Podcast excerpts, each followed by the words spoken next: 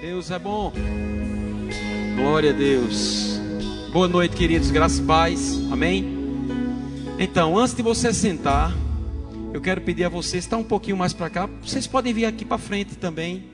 Quem tiver mais um pouco para trás, pode vir para cá, pra, se possível, até se quiser ficar na primeira fila, não tem problema. OK? Vamos ficar mais próximo. Ah, amém. Pronto, pode sentar. Glória a Deus. Glória a Deus. Então, temos uma noite poderosa, queridos, e eu tenho certeza que o Senhor tem algo para compartilhar conosco nessa noite acerca de, de cura. A gente vai só dar uma pincelada, na verdade, sobre Cristo, aquele que cura. É uma disciplina, dentre das, 20, das 24 disciplinas que temos, ela faz parte da grade curricular, né, da grade do, do REMA. E é uma disciplina, eu me lembro que quando fiz em 2000, ah, o, o, professor, na época, ministrando, coisas tremendas aconteceram no curso dessa disciplina. Me lembro que teve um dia, assim, de, de algo fantástico, de, de a gente ver claramente, perceber quão maravilhoso o Senhor é, fazendo, assim, realizando curas extraordinárias, coisas assim, instantâneas, sobrenaturais, sabe? E eu me lembro que muitas pessoas chegaram lá naquele dia alunos, né? Nós tínhamos uma turma grande, 250 alunos é, que faziam parte daquela nossa turma.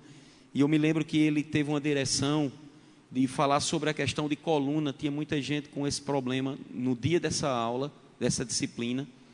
E tinham pessoas que chegaram lá completamente tortas, tortas, sabe? Totalmente andando totalmente troncha, alguns já encurvados. E é interessante que ele essa pessoa ministrando, né? Professor no dia ministrando, e ele começou a, a fazer algumas, tomar algumas direções que o Senhor dava dando a ele. Entre elas, pedia para a pessoa ficar em pé e encostar-se tudo aqui, levantar as mãos, e a gente via a diferença de um braço para o outro. E ele só começava a declarar: Jesus, Jesus, Jesus. E enquanto ele dizia Jesus, os braços um ia, ia alongando, o outro ia encurtando, até ficarem juntos. E eu me sentava na frente assim, e teve de, algumas situações que eu ouvia como que a coluna da pessoa estivesse estralando todinha e voltando ao normal. Pessoas que chegaram com dores terríveis e só porque a palavra estava sendo ministrada e a direção do Espírito veio naquele dia, a, a gente teve é, essa oportunidade. E o que mais me chamou a atenção, além é, dessa, a gente tá ver esse homem tendo aquele tipo de direção, foi ele começar a chamar os alunos que estavam lá, e eram alunos do primeiro ano mesmo, que a disciplina na, na época foi realmente no período do primeiro ano, e ele começou a pedir para os próprios alunos começarem a orar pelos outros. Ele não fazia mais nada na direção do Espírito, para ele mostrar que, na verdade, é, é ele em nós não só é o ministro que pode fazer isso, mas a, a Bíblia diz que aquele que crê impor as mãos sobre os enfermos e eles serão curados. E aquilo me chamou muita atenção porque mostrou claramente qual o desejo de Deus para aquela situação. Mas é só um, um, um, exemplo que eu queria dar a vocês. A gente tem, a gente podia aqui só passar esse, esse período que nós vamos passar nessa aula de hoje, só contando alguns, alguns exemplos e testemunhos de coisas que eu que já aconteceram através de, da minha ministração, através de ministrações, ministrações de outros ministros, de aulas que só a palavra era ministrada e as pessoas eram alcançadas. Mas o propósito aqui hoje é a gente dar ah, um, falar para vocês algumas, alguma coisa acerca dessa disciplina. E é certo que não tem como a gente abordar tudo, até porque são sete dias de aula e do, praticamente duas horas aula. Né? Então você viu que vê que tem um bocado de coisa que a gente pode compartilhar acerca de uma disciplina como essa. Então hoje eu vou falar algo que está no meu coração, para só que a gente tenha esse gostinho de entender, de sair daqui com esse entendimento né, de que Cristo, de fato e de verdade, é aquele que cura. Amém? Glória a Deus. Então abra sua Bíblia, por favor, em Mateus, no capítulo 4. Glória a Deus. Glória a Deus. Mateus capítulo 4, a partir do verso 23, eu quero ler 20, o verso 23 e 24. Diz assim: Percorria Jesus toda a Galileia, ensinando nas sinagogas, pregando o evangelho do reino e curando toda sorte de doenças e enfermidades entre o povo. E a sua fama correu por toda a Síria. Trouxeram-lhe então todos os doentes, acometidos de várias enfermidades e tormentos, endemoniados, lunáticos e paralíticos, e ele os curou. Está assim escrito na sua Bíblia? Amém? E ele os curou. Interessante, amados, que essa passagem ela fala da, do ministério de Jesus aqui na terra. Os três anos e meio que Jesus passou aqui na terra, fazendo a vontade de Deus no que diz respeito ao chamado, né, a vir ministrar a palavra, a anunciar que o reino de Deus estava próximo, e a morrer na cruz do Calvário e ressuscitar o terceiro dia, a finalidade, o objetivo né, dele ter vindo, é, uma das coisas que ele mais fez ao longo dos três anos e meio de ministério foi justamente isso que está escrito aqui. E o interessante é que ele, ele, ele não começava curando.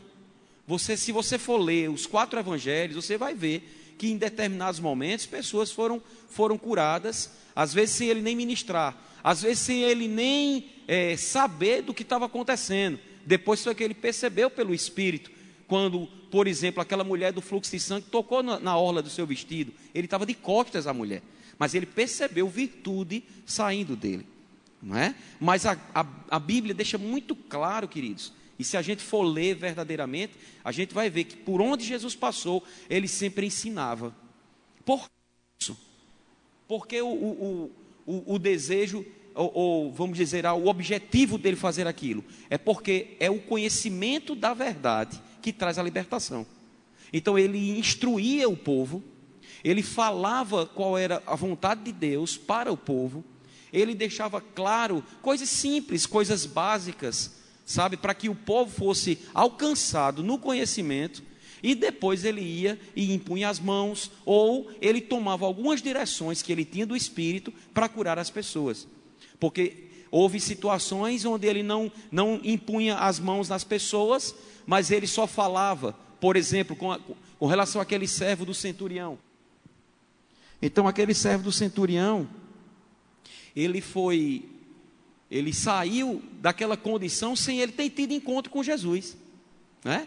O centurião falou com Jesus, disse que ele não precisava ir na casa, mas bastava ele dar um comando, ele enviar a, a sua palavra.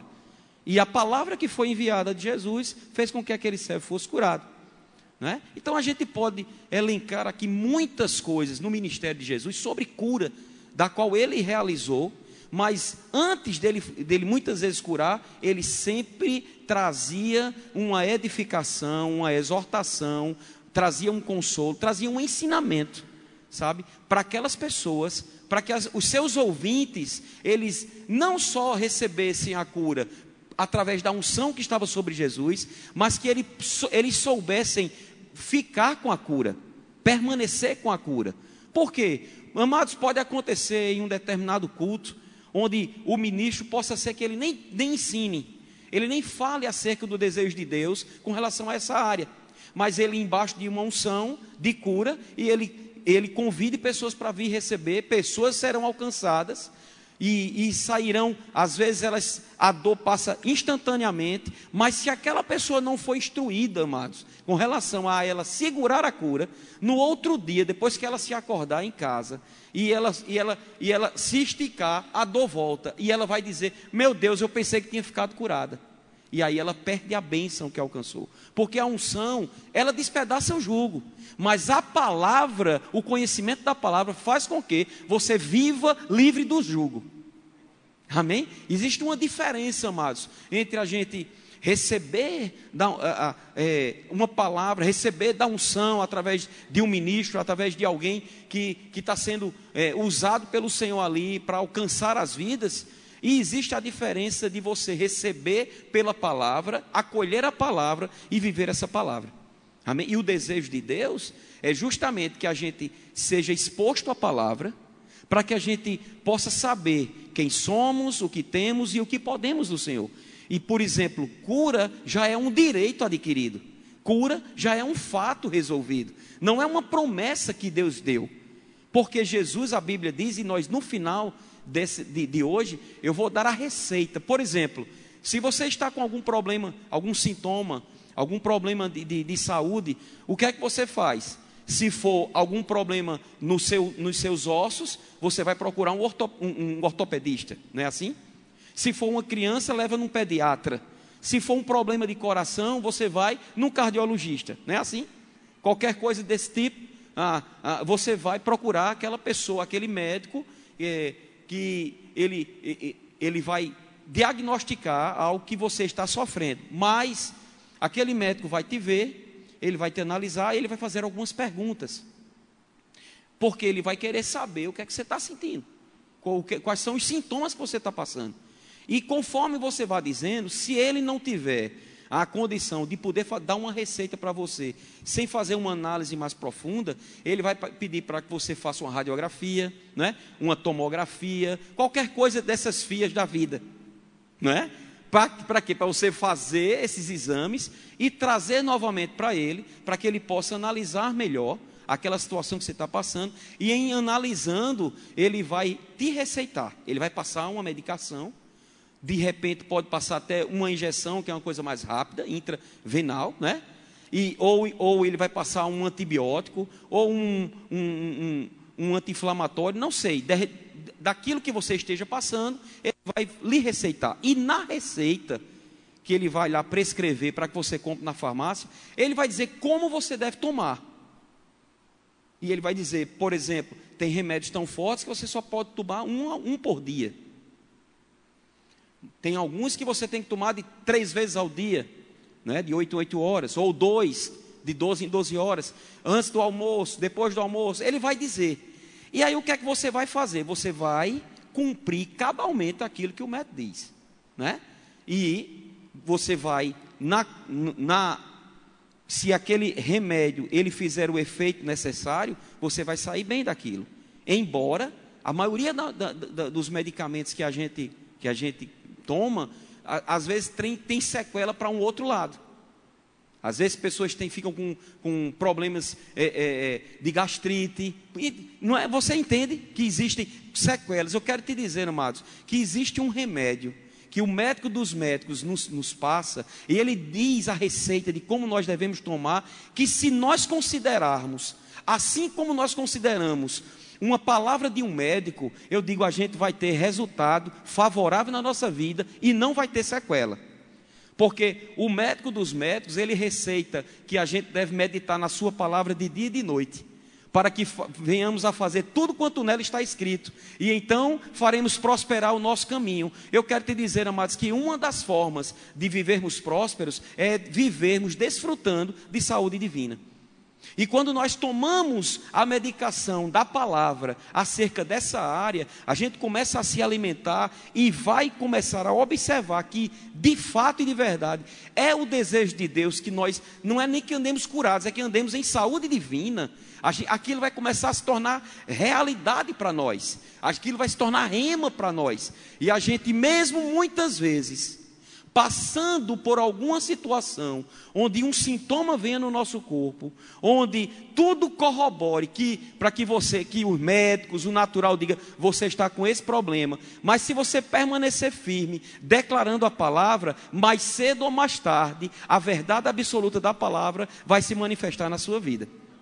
Eu gosto muito de lembrar de um exemplo, eu acredito que alguns de vocês já devem ter ouvido, diante das ministrações que eu falo, de uma mulher que, que foi à frente numa fila de cura para receber imposição de mãos de um homem chamado Smith Wigglesworth, conhecido como apóstolo da fé do século XIX, morou em Londres, ele era, era inglês, e esse homem, ele tinha uma unção muito poderosa de cura, de milagre, tem é, fatos que contam, alguns livros que já, já que dizem que pelo menos mais de entre 20 a 25 pessoas ressuscitaram no ministério desse homem. E essa mulher estava com um câncer no, aqui no pescoço, um caroço muito grande, e ela foi à frente para receber cura.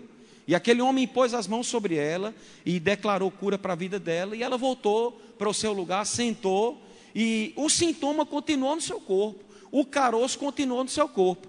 Mas aquela mulher, ela saiu daquela, daquela, daquele culto tomando posse daquela cura. E todas as vezes que alguém indagava sobre o problema dela, ela declarava que no, no, dia que aquele homem pôs as mãos sobre ela, ela foi curada. Mas, naturalmente falando, o caroço estava lá, e o pior, naturalmente falando, ele só aumentava de tamanho. Então, muitas vezes, quando nós não estamos ligados na palavra, o que vai nos motivar é a circunstância. O que vai fazer com que a gente diga se a gente está bom ou não é, o, é, a dor. Ah, não, eu estou sentindo ainda, então eu não estou curado. Mas você não vive pelo que sente, você não vive pelo que vê, você vive pelo que crê. E é por isso que a gente tem que meditar na palavra até que essa palavra, mesmo contrária a qualquer coisa do mundo, ela se torne real para a gente. Aquela mulher, ela tomou posse daquilo e ela honrou a unção na vida daquele homem. E passaram-se meses e, e a situação piorando, naturalmente falando. Mas depois de um ano, aquela mulher foi abordada por, outra, por, por algumas pessoas que continuaram questionando. E estava lá o caroço do pescoço. Ela voltou para casa Nunca ela tinha dito, é, eu acho que não recebi cura. Não, ela sempre foi fiel, declarando que estava curada, declarando que estava curada, declarando que quando aquele homem pôs as mãos sobre ela, ela foi curada. Aí ela chegou em casa e antes de dormir ela fez uma oração. E ela disse: Pai, eu sei porque sei que naquele dia, aquele homem, quando ele impôs as mãos sobre mim, eu recebi a cura e eu sei que eu estou curada. Eu sei que dessa situação eu não morro. Antes eu viverei e contarei os feitos do Senhor. Mas, Pai, eu oro ao Senhor pedindo para que as pessoas elas saibam, saibam e vejam que eu estou curada. Senhor, tira isso que está no meu pescoço. E foi dormir. E no outro dia, quando ela acordou, estava com o pescoço limpo. Amém? Porque foi um nível de fé que aquela mulher recebeu. Ela acolheu a palavra, ela considerou a palavra. Porque, queridos, deixa eu dizer uma coisa a você: por mais que a gente escute a palavra, por mais que ministros digam dessa forma, e aí você ver algum testemunho, ou você presenciou alguma coisa de alguém que de fato não, não, não aconteceu da forma como a Bíblia diz, e isso pode minar a tua fé. Mas muitas vezes, amados, nós não sabemos o que acontece na vida de uma pessoa com o Senhor. Porque só quem conhece as pessoas, o coração das pessoas é Deus. Deus sonda o nosso coração, Deus conhece o nosso coração. Então existem coisas que às vezes a gente quer questionar, mesmo sabendo que é a vontade de Deus, mas porque naturalmente nós não estamos vendo o resultado, a gente pode questionar. E uma delas, amados, é sobre isso mesmo. Porque, por exemplo, estamos aqui nesse exato momento e sabemos que se chegarmos num hospital, nós vamos ver muitas pessoas enfermas, nós vamos ver muitas pessoas sofrendo, nós vamos ver, hoje mesmo, na data de hoje, muitas pessoas morreram com problema de enfermidade. E aí parece uma loucura. Como pode a Bíblia dizer que Jesus nos curou e tem tanta gente doente?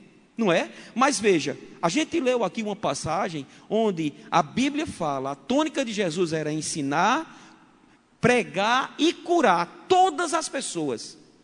Porque deixa eu te dizer, se houvesse da parte de Deus uma questão dele dizer, esse eu quero curar, esse eu não quero curar, ele já era injusto e a sua palavra já era mentirosa.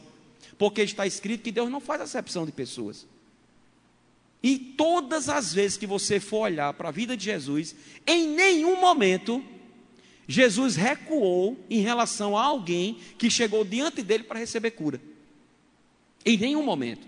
Mas para que a gente entenda um pouquinho, e eu sei que é só um pouquinho mesmo, em virtude do tempo, é, eu só quero deixar para você ficar só pensativo sobre isso, e eu tenho certeza que essa disciplina vai abrir um leque tão grande na tua vida para que você, mesmo que esteja passando por um problema, você vai saber, porque vai saber que essa situação vai passar por você e você vai permanecer livre.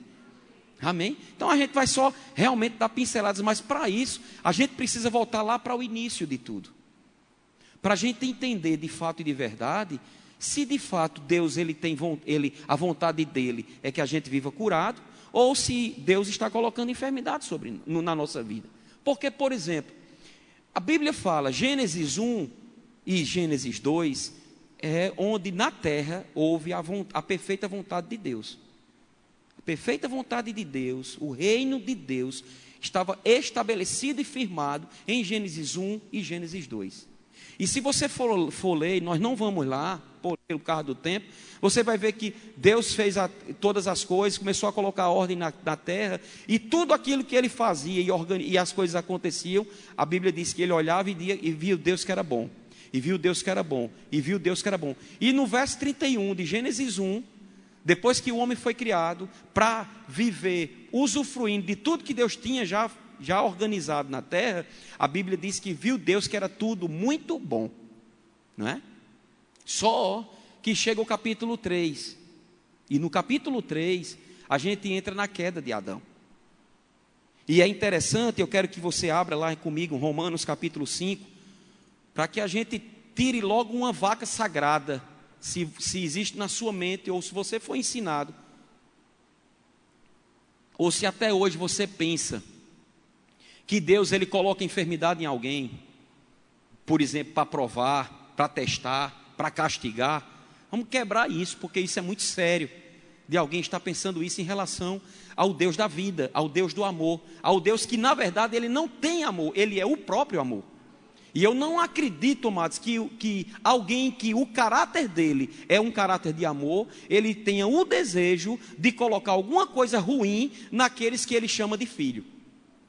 Porque a Bíblia diz que Deus não se compraz nem na morte do ímpio, que de lá do filho. Mas vamos para lá, vamos, vamos, vamos ler a Bíblia. Romanos 5. Porque algumas pessoas dizem, e eu não sei se você já foi até instruída dessa forma, mas algumas pessoas até instruem dessa forma. Se Deus não traz pelo amor, ele traz pela dor. Uma pessoa que lá da família, não é? e a família toda crente, mas aquele, aquela pessoa não era crente. Eu amados, eu já ouvi testemunhos, amigos meus de infância, que a família era toda crente, e ele jogava bola comigo lá em Campina Grande. E ele, todo domingo, depois do futebol, ia beber.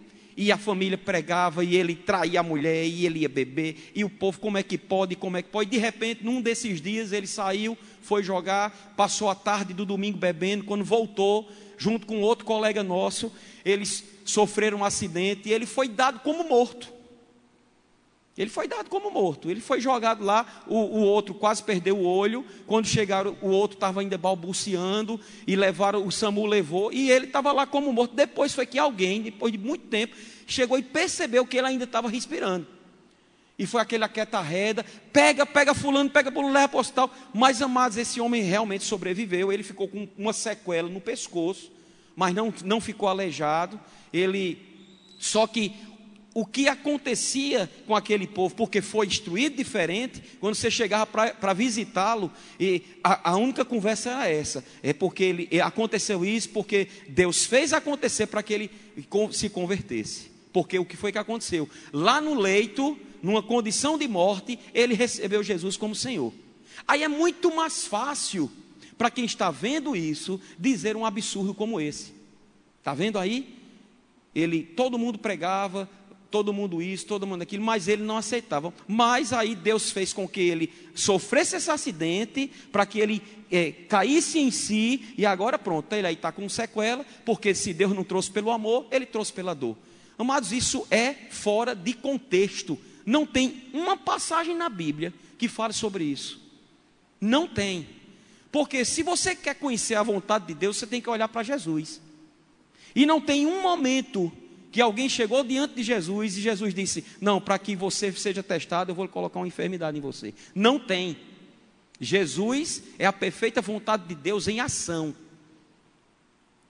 Amém? E a gente precisa ter isso muito, muito, muito certo. E não foi Deus que fez isso para o homem. Muito pelo contrário. Vamos ler, Romanos 5,12. Diz assim: Portanto, Assim como por um só homem entrou o pecado no mundo, e pelo pecado a morte, assim também a morte passou a todos os homens, porque todos pecaram. Porque até o regime da lei havia pecado no mundo, mas o pecado não é levado em conta quando não há lei. Entretanto, reinou a morte desde Adão até Moisés, mesmo sobre aqueles que não pecaram, a semelhança da transgressão de Adão o qual prefigurava aquele que havia de vir. Todavia, não é assim o dom gratuito como a ofensa, porque se pela ofensa de um só morreram muitos, muito mais a graça de Deus e o dom pela graça de um só homem, Jesus Cristo, foram abundantes sobre muitos. Então presta bem atenção, amados. O pecado entrou no mundo através do homem, por causa da queda.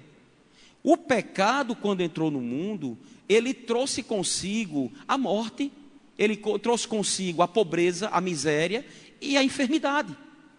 A enfermidade entrou no mundo quando o homem traiu Deus e se vendeu para Satanás. Existe uma passagem lá em 2 Coríntios capítulo 4, verso 4, que diz que o Deus, em letra minúscula, o Deus desse século, cegou o entendimento do incrédulo para que não lhe resplandeça a luz do Evangelho da glória.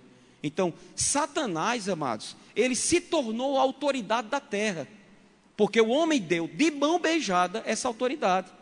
Se você for ler Lucas capítulo 4, na tentação de Jesus, uma das tentações, Satanás olhou para ele e disse: se você se prostrar e me adorar, não é? Tudo isso aqui que hoje é meu, porque me foi dado, toda a autoridade que hoje é minha aqui na terra, porque me foi dada, dada por quem? Só não foi por Deus, querido, foi pelo próprio Adão, que ele tinha recebido, recebido no início de tudo o domínio sobre a terra. Deus disse a Adão: Deus disse: façamos o homem segundo a nossa imagem e semelhança, e tenha ele domínio, ele governe ele sobre todas as coisas. E aquele governo ele entregou a, a, a Satanás. E diante daquela queda, a morte entrou. Deus nunca idealizou, nunca pensou, nunca projetou a morte para o homem. A morte não fazia parte da vontade de Deus. Se você for em um, em um velório, por mais que a pessoa seja instruída no velório, por mais que todo mundo seja crente, qual é a diferença de um velório de crente que conhece a palavra e de alguém que não tem tanto entendimento ou que alguém que é do mundo? Há uma tristeza. Por mais que você aprenda, por mais que você saiba que morte de crente é, é privilégio, é promoção. Uma, quando um amados, quando um crente morre, ele está sendo promovido. Amém? Para viver eternamente com o Senhor. E o próprio Paulo, em Tessalonicenses, ele traz esse refrigério. Para que todos tenham bom ânimo e não sofram. Agora, temos uma alma. E a gente olha, Jesus, ele se identificou tanto conosco, que a Bíblia diz que quando ele chegou diante de Lázaro, ele chorou. Aquilo foi a alma de Jesus, o sentimento de Jesus. E isso não foi arrancado da gente. Só que não, nós que conhecemos a palavra, não entramos em desespero. Mas eu já vi pessoas, querido, querendo entrar dentro do, do, do caixão que a pessoa estava sendo descida. De desespero. A minha, a minha vida acabou. Por quê? Porque não tem a esperança do porvir. A gente sofre, a gente chora, a gente fica pesaroso, às vezes a gente questiona o porquê do que aconteceu. Mas vem o Espírito Santo e traz o refrigério, o consolo, sabe? Porque se não fosse ele, a gente não aguentava, a gente não suportava. Mas tudo isso aconteceu, nunca foi pela vontade de Deus, mas foi por causa da queda de Adão. Só que Deus providenciou Jesus para resolver toda essa situação que Adão se perdeu. E Jesus veio, realizou a obra do, de, de Deus Pai aqui, aqui na terra, dizendo todo o tempo: que não veio fazer a sua vontade, mas a vontade daquele que o enviou. Que ele só fazia o que via o Pai fazer, que ele só falava o que ouvia o Pai falar. Então, se Jesus, quando todas as pessoas, se você for ler, eu vou ler mais umas três ou, ou quatro passagens para você ver que todas as pessoas que chegavam diante de Jesus para receber cura eram alcançadas. O que é que isso significa? Se Jesus fazia isso, era porque Deus queria que ele fizesse aquilo. Era a vontade de Deus. Porque Jesus é a perfeita vontade de Deus em ação. Amém? Então, presta atenção. A Bíblia diz: foi o homem, pelo erro que cometeu, que trouxe o pecado. E diz que a morte reinou desde Adão até Moisés. Quando a Bíblia diz Moisés, amados, não é Moisés a pessoa de Moisés, é a lei mosaica. E essa lei, ela veio até a vinda de Jesus. Quando Jesus morreu na cruz do Calvário, ele pagou o preço, ele cumpriu toda a lei e agora a gente não vive mais sobre a maldição da lei. A gente foi resgatado da maldição da lei. A maldição da lei dizia respeito à doença, enfermidade, miséria, tudo isso e a morte. Mas Jesus disse: aquele que está em mim não verá mais a morte eternamente. Então ele cumpriu já cabalmente essa situação, por isso que o regime da morte reinou até a lei mosaica. De Jesus em diante, acabou, amados. Agora, como nós temos um corpo que veio da terra, e esse corpo é corruptível, todos nós, amados, estamos envelhecendo, e a Bíblia diz que o nosso homem interior, o nosso homem, o nosso eu verdadeiro, que é o nosso espírito, se renova a cada dia, mas o nosso homem exterior, ele vai se deteriorando. É bíblico. É por isso que nós gostamos, costumamos dizer que o homem, ele foi salvo, está sendo salvo e será salvo. Como assim? O homem foi salvo no espírito. E a Bíblia diz que aquele que está em Cristo é nova criatura, as coisas antigas se passaram e eis que tudo se fez novo. Isso no espírito. O espírito está pronto, mas a carne é fraca, né? Fomos salvos no espírito. Estamos sendo salvos na nossa alma, que é onde está o nosso intelecto, os nossos pensamentos, é onde a gente aprendeu de forma totalmente distorcida e muitas vezes a gente tem cometido erros absurdos, mesmo sendo crente. Por quê? Porque nos falta conhecimento. Mas a Bíblia diz que nós não devemos nos conformar com este século, mas devemos transformá-lo pela renovação do nosso entendimento, lavando a nossa mente pela palavra, tirando os conceitos errados que aprendemos no mundo ou às vezes, amados, até em determinados lugares que instruíram completamente fora da palavra. Eu me lembro ao longo desse tempo, que eu tenho 15 anos que ensino no Rema, que já tive situações onde no primeiro dia de aula alguém me abordou e foi questionar o caráter de Deus. E, e, começou a dizer, não, porque eu aprendi, eh, meu pastor disse que, era, que Deus faz isso, que Deus faz aquilo, que Deus mata, que você disse que não. E era uma sexta-feira. E eu olhei para ele, eu disse: Vamos fazer o seguinte. Estava já muita gente querendo também me, me perguntar algumas coisas. Vamos fazer o seguinte: onde é que está escrito? Ele disse: Não, eu não sei, mas já eu, eu, eu aprendi assim. Então vamos fazer o seguinte: passe o fim de semana procurando os versículos que você tem com relação a isso que você está me dizendo. E na segunda-feira a gente chega mais cedo e a gente conversa. Procure para a gente, para eu, eu poder lhe orientar à luz da palavra. Porque também não adiantava eu dizer nada, porque ele sempre retrucava. Porque ele dizia, não, mas eu aprendi assim, eu aprendi assim. Queridos, o fato de você ter aprendido alguma coisa não significa que é verdade ou não. Tem muita gente que até hoje, mesmo sendo crente, não toma um, um, um suco de, de, manga com leite. Talvez alguns de vocês não tomam. Por quê? Aprenderam que é, é, faz mal é, tomar suco de manga, ou então chupar manga e tomar leite pode dar um problema, de repente você pode ter um problema de, de ir para o hospital. Talvez você for aprender, aprendeu Aí eu te pergunto, quem lhe disse? Aí você vai responder para mim. A maioria diz assim: Não, eu aprendi com meus pais. Digo, aí a gente vai perguntar aos pais. Eu aprendi com minha mãe, ou seja, com a avó e a, o tataravó. E por quê? Isso virou o quê? Virou uma tradição. Mas como você aprendeu daquele jeito, para você é uma verdade. Para você é uma verdade. Tem gente que aprendeu que Deus coloca enfermidade, que Deus coloca no leito. E para ele é uma verdade. E para que isso saia, ele tem que abrir o coração para que ele que a luz da palavra ele venha e acenda dentro, para mostrar a ele o quão absurdo é ele pensar sobre isso. Porque deixa eu te dizer uma coisa, amado. Se Deus coloca doença numa pessoa, vá comigo. E muitas vezes pessoas dizem: ele coloca doença para provar, para corrigir, né? para castigar por um erro, né? para provar aquela pessoa. Bom, beleza. Vamos lá, vamos. Isso é, isso é uma questão de inteligência, tá bom? Vamos pensar sobre isso. Deus colocou uma enfermidade naquela pessoa, porque a vontade de Deus é que aquela pessoa fique doente, né? E aquela pessoa ela é temente a Deus e ela quer fazer a vontade de Deus, mas ela está doente e ela mesmo dá testemunho eu já ouvi, amados, pessoas dando testemunho de que estavam doentes porque Deus tinha colocado aquela doença para prová-las. Só que a pessoa está doente e vai para o médico. Presta bem atenção, pensa comigo. Se Deus o desejo de Deus é colocar doença. Como é teu nome? Mateus. Desejo de Deus é colocar doença em Mateus. Aí Mateus está lá, sofre uma dengue desgraçada, chikungunya. Eu tive, querido. Pense numa desgraça. Que isso não pode ser de Deus, amado. Porque eu, eu andava em casa de quatro assim, ó. Os tornozelos tudo inchado.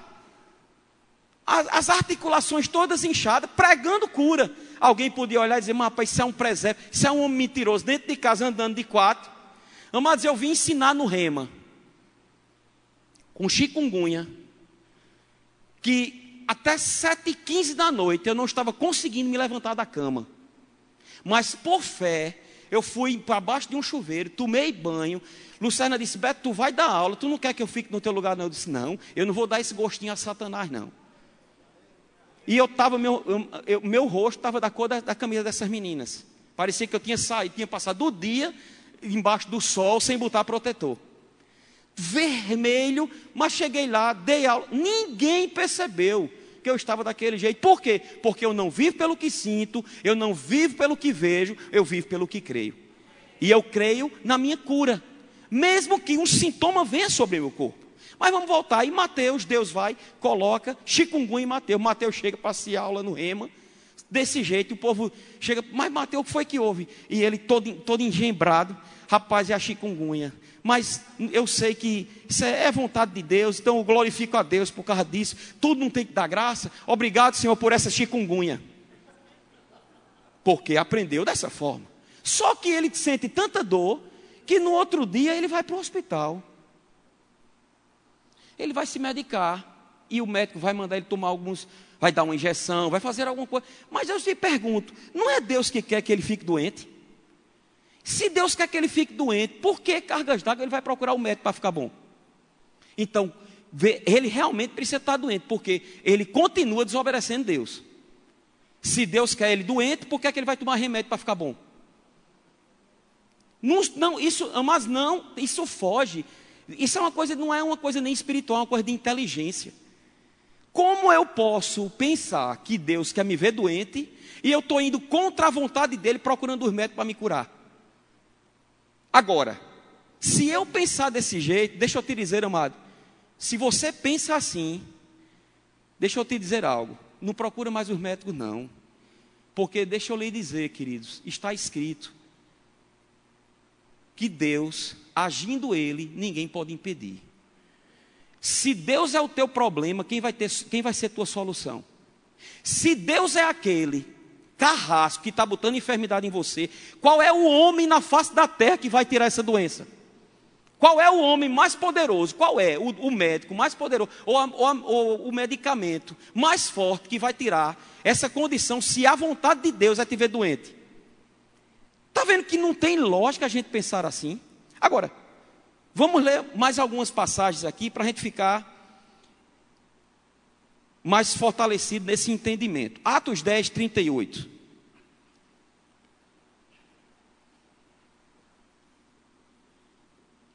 A Bíblia diz: Como Deus ungiu a Jesus de Nazaré com Espírito Santo e com poder, o qual andou por toda parte, fazendo o bem e curando a todos os oprimidos do diabo. Oprimidos de quem, amado? Os oprimidos eram de Deus ou do diabo? Mas a gente ouve muita gente dizendo que está oprimido de Deus. Porque quando a gente diz que Deus está colocando, nos colocando no leito, é Deus que está oprimindo, é Deus que está colocando enfermidade. Mas Jesus foi ungido por Deus para fazer algo. E o que ele fazia, esse algo que ele fazia, era o bem e curar a todos os oprimidos do diabo. Aí, aí tem uma vírgula e diz: porque Deus era com ele. Ou seja, ele só fazia o bem e curava a todos, diga todos. Mas não era a maioria, não eram alguns, eram a todos que chegavam diante do Senhor. E ele só fazia isso porque ele foi ungido por Deus e porque Deus era com ele. Ou seja, a vontade de Deus estava entrando em ação quando alguém se encontrava com Jesus, recebia a palavra, recebia o ensinamento e recebia a sua cura. Essas pessoas, porque deixa eu te perguntar, o que é que glorifica a Deus? É você chegar doente, você vai no hospital, Você já viu, eu, eu, vocês devem saber, alguns devem saber, eu sou PRF, tenho, vou completar esse ano 25 anos de PRF. Hoje, por causa do SAMU, a gente não trabalha mais com as pessoas acidentadas. A gente espera o SAMU chegar e o SAMU conduz. Mas eu já cheguei, amados, a, a, a quase fazer um parto num carro. Porque antigamente os nossos veículos eram veículos com maca. Então eu levei já pessoas com braço quebrado, com perna quebrada, com, com a, a cabeça aberta. Já lavei muita maca cheia de sangue. E já fui em muitos hospitais levando enfermos. Mas se você quiser ver isso hoje, você não precisa ser policial, não. Vá lá ali no Valfredo Grugel e passa um dia ali. Vá fazer um tour no, no Valfredo Grugel. Sabe, no, no, nos corredores do, do Valfredo Gugel. Faça um tour, fique, fique lá. Veja se é alguém que chega lá esfaqueado, ou caído de moto, ou sofrendo de uma dor, se os médicos, os enfermeiros, os atendentes, assim que chega, todo mundo diz: Oh, glória a Deus, aleluia, chegou mais um doente, glória a Deus. Deus não é glorificado em lugares assim, não. Agora, Deus é glorificado quando uma pessoa chega toda engembrada e ela sai completamente curada. A pessoa diz glória a Deus, porque ele foi alcançado. A gente precisa entender isso, amados. Sabe, de uma vez por todas, para a gente não viver sofrendo. Porque deixa eu te dizer, o fato da gente não estar recebendo, por exemplo, a primeira disciplina que vocês vão ter esse ano é a autoridade do crente. Tem muita gente que não tem noção nenhuma do que é a autoridade do crente, mas já são autoridades, mas não exercem porque não sabem. Sempre costumamos dizer que o nosso maior inimigo hoje não é Satanás, amado, não é. Por que não é Satanás? Porque ele já é um inimigo vencido, ele já foi exposto ao desprezo público, ele já foi derrotado por Cristo. O Satanás hoje ele está embaixo dos nossos pés, mas como muitos filhos de Deus não sabem disso, Satanás vive oprimindo eles. E muitas vezes, alguns filhos de Deus, não estou falando nem do mundo, porque tem gente do mundo, queridos, tem gente do mundo que já me abordou e conversou comigo e disse, pastor, eu vou dizer uma coisa, eu não sou da igreja, eu não gosto de, não, não vou para a igreja, eu gosto de festa, eu gosto disso, eu gosto daquilo. Mas assim, se eu tivesse de ir, rapaz, eu não ia para esse negócio de cristianismo, não. Eu digo, por quê? Não, porque eu conheço umas pessoas da minha família, que tudo que é ruim atribui a Deus. Aí eu fico pensando, mas pai, por que, que eu quero um Deus que só quer o mal? Que só, só promove o mal? Como pode isso? Mas, amados, é totalmente contrário. É pelo. A Bíblia diz que toda boa dádiva e todo dom perfeito vem lá do alto, descendo do Pai das luzes, em quem não há sombra nem mudança de variação. Eu pergunto: doença é boa dádiva? Sério mesmo, vamos, vamos conversar aqui. Não é aula ainda, não, a gente pode debater. Doença é boa dádiva. Preste atenção, enfermidade é dom perfeito. Mas a Bíblia diz que Deus não muda. Hebreus 13 diz que o Senhor Jesus, Ele é o mesmo ontem, hoje e para sempre será. Se Ele é o mesmo ontem, hoje e sempre será. E na época que Ele estava aqui andando, de forma limitada, porque Jesus aqui na terra, amado, era limitado. Jesus não era Deus aqui na terra. Pastor, não. Ah, agora vou mais fazer o rema, não, que isso é uma heresia. Alguém pode pensar, Jesus não era Deus, mas está escrito, amados, Jesus se despiu da sua deidade. A Bíblia diz que ele se despiu. Ele tirou a sua divindade, ele, a, a glória que ele tinha junto com o Pai, ele deixou, ele entregou a glória que ele tinha junto do Pai, para que ele se identificasse com conosco como homens. E ele teve, ele foi tentado como eu e você todo dia somos. A diferença de Jesus é que ele não sucumbiu à tentação. Jesus não pecou, mas Jesus foi tentado. Mas a Bíblia diz que Deus não tenta ninguém, nem, nem, nem, é, nem pode ser tentado. Jesus teve fome, não teve? Jesus teve sede, Jesus teve sono. Lembra que Jesus, quando ele estava lá num barco, teve uma hora que ele foi, reclinou a cabeça, dormiu na proa do barco. E aí veio uma tempestade forte e, e quase o barco ia a pique. E os discípulos acordaram Jesus com aquela agonia, todo mundo desesperado porque iam morrer, porque não tinham fé. Porque o Rei da Glória, o Deus da vida, estava lá com eles. mas estava agindo como homem aqui na terra, mas para mostrar o homem como o homem deve andar. E quando ele acordou, ele simplesmente repreendeu o vento, mandou, mandou que o mar se acalmasse, tudo se fez bonança, olhou para os discípulos e disse: Por que, que vocês são tímidos? Ou seja, trocando em miúdos, resumindo, por que é que vocês inventaram de me acordar quando eu estava no melhor sono da minha vida? Eu estava cansado, ele cansou, amado. Mas a Bíblia diz em Salmo que Deus nem dorme nem cochila. Então isso mostra que Jesus, ele não era Deus andando aqui na terra. Embora fosse sempre como foi, porque o verbo estava com Deus, o verbo era Deus, mas o verbo assumiu uma forma humana e habitou entre nós. Mas andou no nível que Deus quer que eu e você ande. No final da caminhada de Jesus, amados, ele instruiu as pessoas e ele disse, tanto aos discípulos como até hoje, porque a palavra é viva. Eles, olha, aquele que crê em mim fará as mesmas obras que eu faço e outras maiores, porque eu vou para o Pai. E na oração de, de João 17, é até uma lição de casa, se você quiser ler, é a oração sacerdotal de Jesus. Jesus clama a Deus para que a glória que ele tinha deixado junto com ele voltasse para ele. Ele ora pedindo a glória no, novamente. E ele não, não só recebeu aquela glória novamente, mas ele foi obediente até a morte e morte de cruz. E a Bíblia diz que Deus o exaltou sobremaneira e lhe deu o nome que está acima de todo nome. E hoje ele deu esse nome a mim e a você. E se ele curava naquela época e ele não mudou, eu quero te dizer, amados, que Deus não perdeu um pingo do seu poder. E agora Ele quer usar a mim e a você para poder propagar, não só ensinar a palavra, não só pregar a palavra, mas também curar todas as pessoas que chegarem diante da gente. Porque o Senhor é conosco.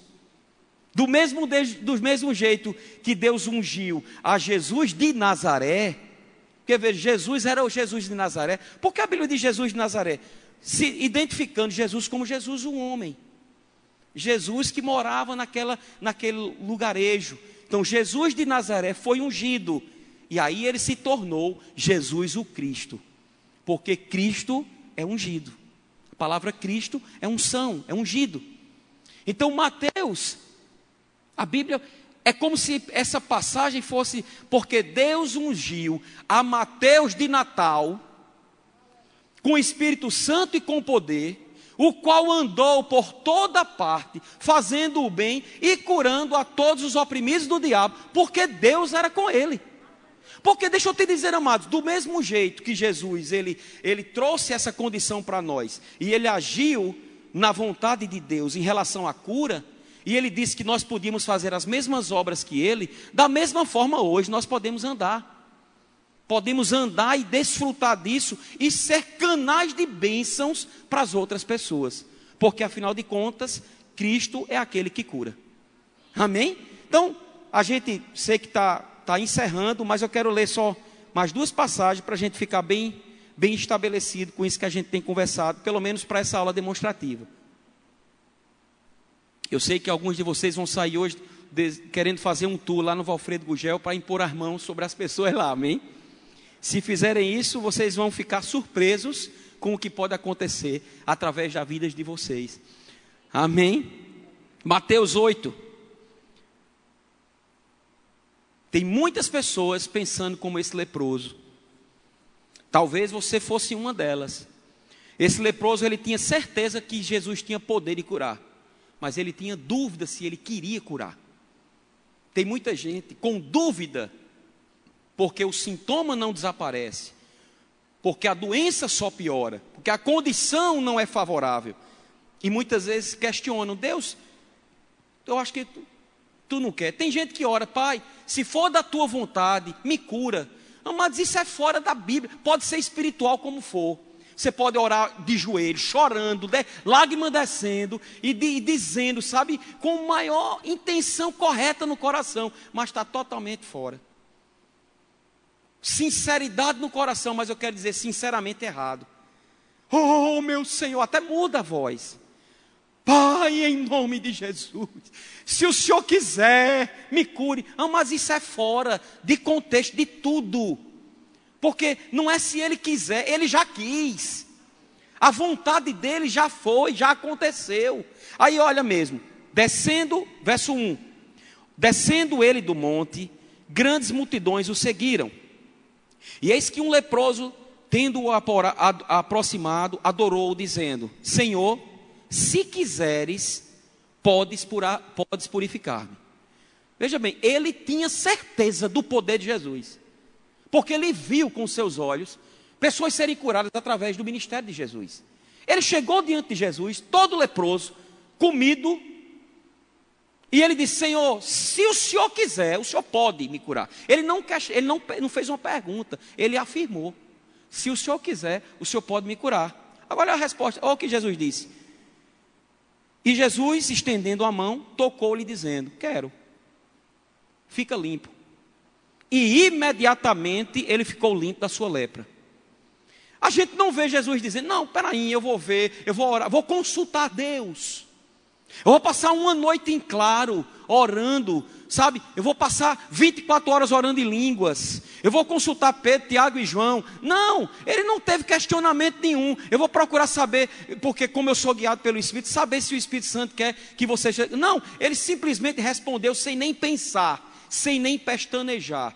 Senhor, se tu queres me, me curar, se tu queres que eu fique limpo, quero, fique limpo. Esse é o desejo de Deus para mim e para você. Esse é o desejo de Deus para a humanidade. Aí você pode dizer, mas pastor, tanta gente morrendo de enferma, tanta gente doente, tanta gente muitas vezes na própria igreja doente. Certa vez John Wesley disse uma coisa que aquilo caiu uma ficha tremenda comigo, para mim. John Wesley, ele certa vez disse: pode mil testemunhos positivos em relação ao que Deus fez, ou mil testemunhos negativos, independente do testemunho que eu ouvi, eu continuo com a palavra. E se a palavra diz que eu sou curado, eu sou curado. Eu posso morrer doente, mas eu morro na fé, declarando a minha cura. É isso que a gente precisa ter esse entendimento, queridos. Sabe? E, e se firmar nisso, não pelas circunstâncias. Porque quando nós olhamos para as circunstâncias, a gente age como Pedro. A gente até critica Pedro muitas vezes porque ele afundou naquele dia. Mas Pedro, ele ainda ousou andar por sobre o mar. Mas ele andou por sobre o mar, não foi porque o mar se concretizou. Ele andou, amados, por sobre a palavra de Jesus que disse: Venha.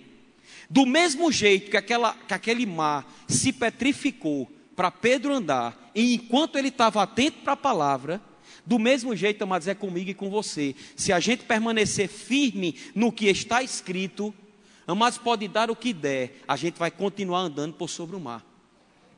Amém?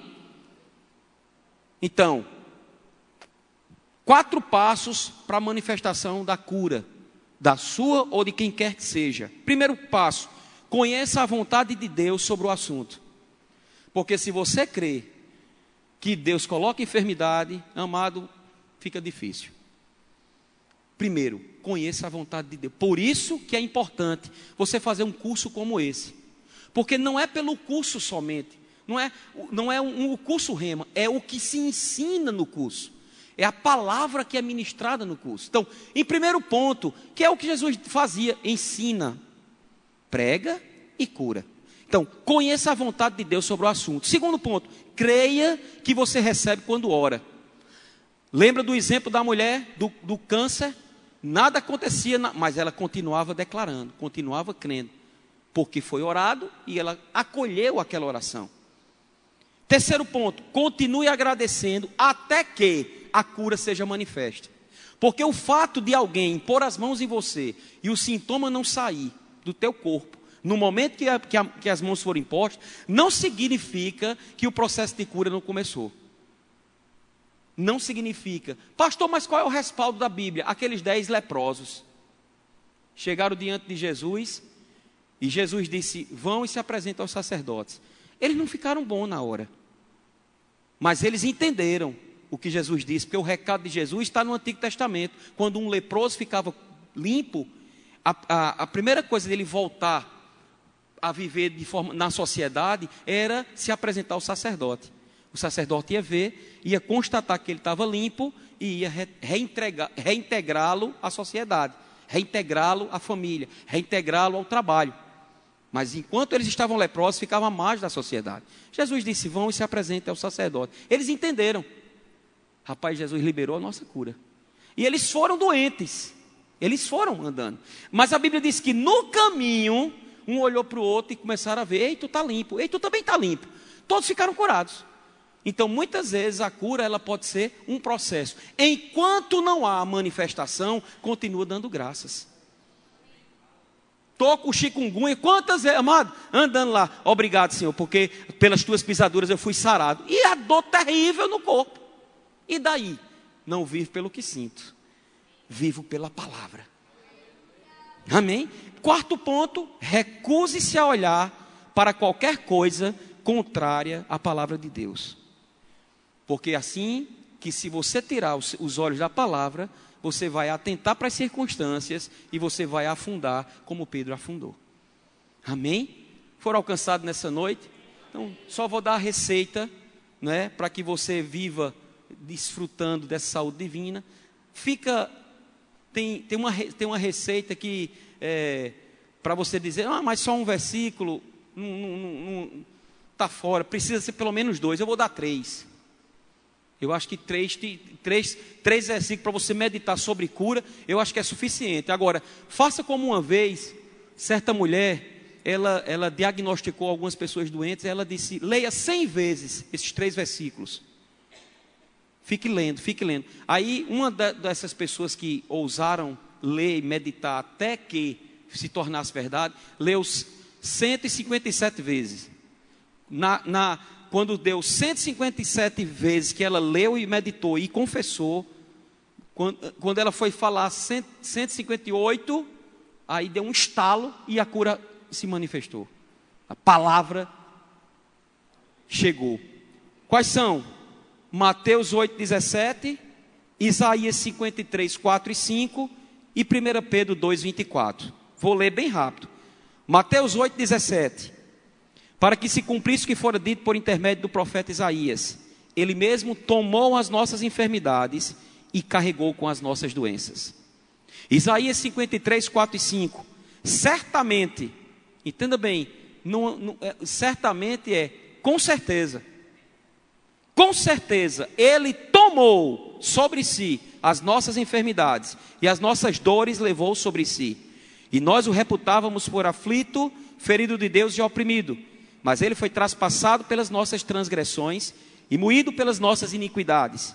O castigo que nos traz a paz estava sobre ele, e pelas suas pisaduras fomos sarados. Diga, fui sarado pelas feridas de Jesus. Você não vai ser sarado, você foi sarado. E o último, 1 de Pedro, capítulo 2, verso 24. Carregando ele mesmo em seu corpo sobre o madeiro os nossos pecados para que nós, mortos para os pecados, vivamos para a justiça. Por suas chagas fostes sarados. Olhe para o seu vizinho e diga: pelas chagas de Jesus, você foi sarado. Então diga para ele de novo: cura é um fato consumado. Tome posse dessa verdade. Esse remédio é um remédio infalível. Não tem contraindicação. Pode tomar com força o tempo que você quiser, a hora que você quiser, e você vai viver daquilo que está escrito. Amém? Não vou impor as mãos sobre ninguém, eu só vou fazer uma oração. Se tem alguém que veio para essa aula de hoje com algum sintoma no seu corpo, se você está nessa condição, fique de pé onde você está. Só, só de pé.